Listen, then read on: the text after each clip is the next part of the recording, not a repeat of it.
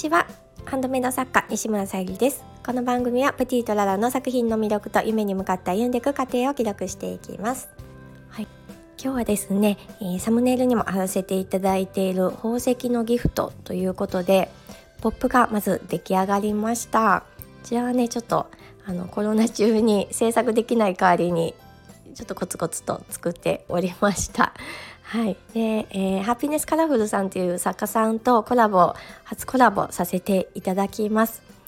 私の天然石のハーバリウムボールペンに合わせて2月のアメシストの、えー、宝石石鹸をご依頼させていただきましてまだね手元には届いていないんですけどもあの作っていただきましてもう間もなく届くかと思います。そしてあの委託先のパスタ屋ダイニング福屋さんとあとネットではねあのベースショップで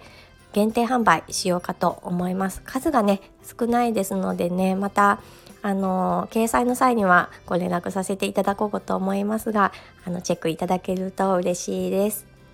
ハピネスさんとのねあのコンセプトも私も共感できる部分というか本当に似ていて日常からねあのときめきと癒しを取り入れてほしいということであの作られています私もあの透明感とかねときめきとかとまああのハーバリモルベンもねあの天然石を使っていることでということで、まあ、宝石のね石鹸とぴったりかななんてちょっとねイメージが膨らんであのご要望をさせていただきました。少し前にですねあの宝石石鹸の方も購入させていただきまして本当にねやっぱり実際見てみるととっても綺麗で あのテンションが上がります。あとねあのえっ、ー、とドライフラワー、えー、名前なんだっけ？アジサイ。アジサイにもあの香りをつけていただくことができましていろいろねあの選べるんですけども私がね気に入りました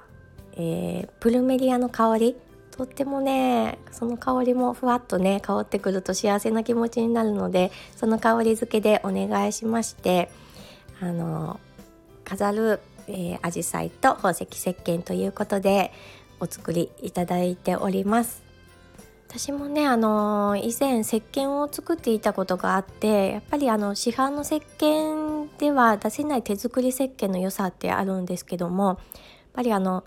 グリセリンがねあのあるかないかでも全然違いますしやっぱりあの市販の石鹸ですとより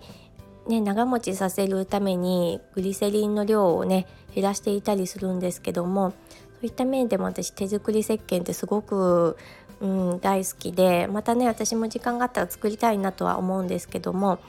あとまあちょっとね販売に関してはやっぱり法律上の決まりがあって雑貨扱いとしでしか、まあ、あの一定の免許がないと資格がないとあのそういった扱いでしか販売できないっていうのもありますので、まあ、今回ね宝石石鹸も雑貨扱いとして販売させていただきます。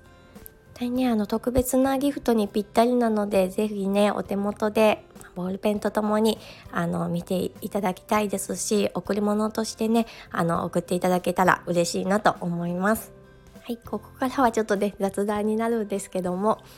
えー、だいぶ昨日一日でも自分のねあのコロナももう陰性にはなってるんですけども体力も少しずつね回復してきたんがありまして。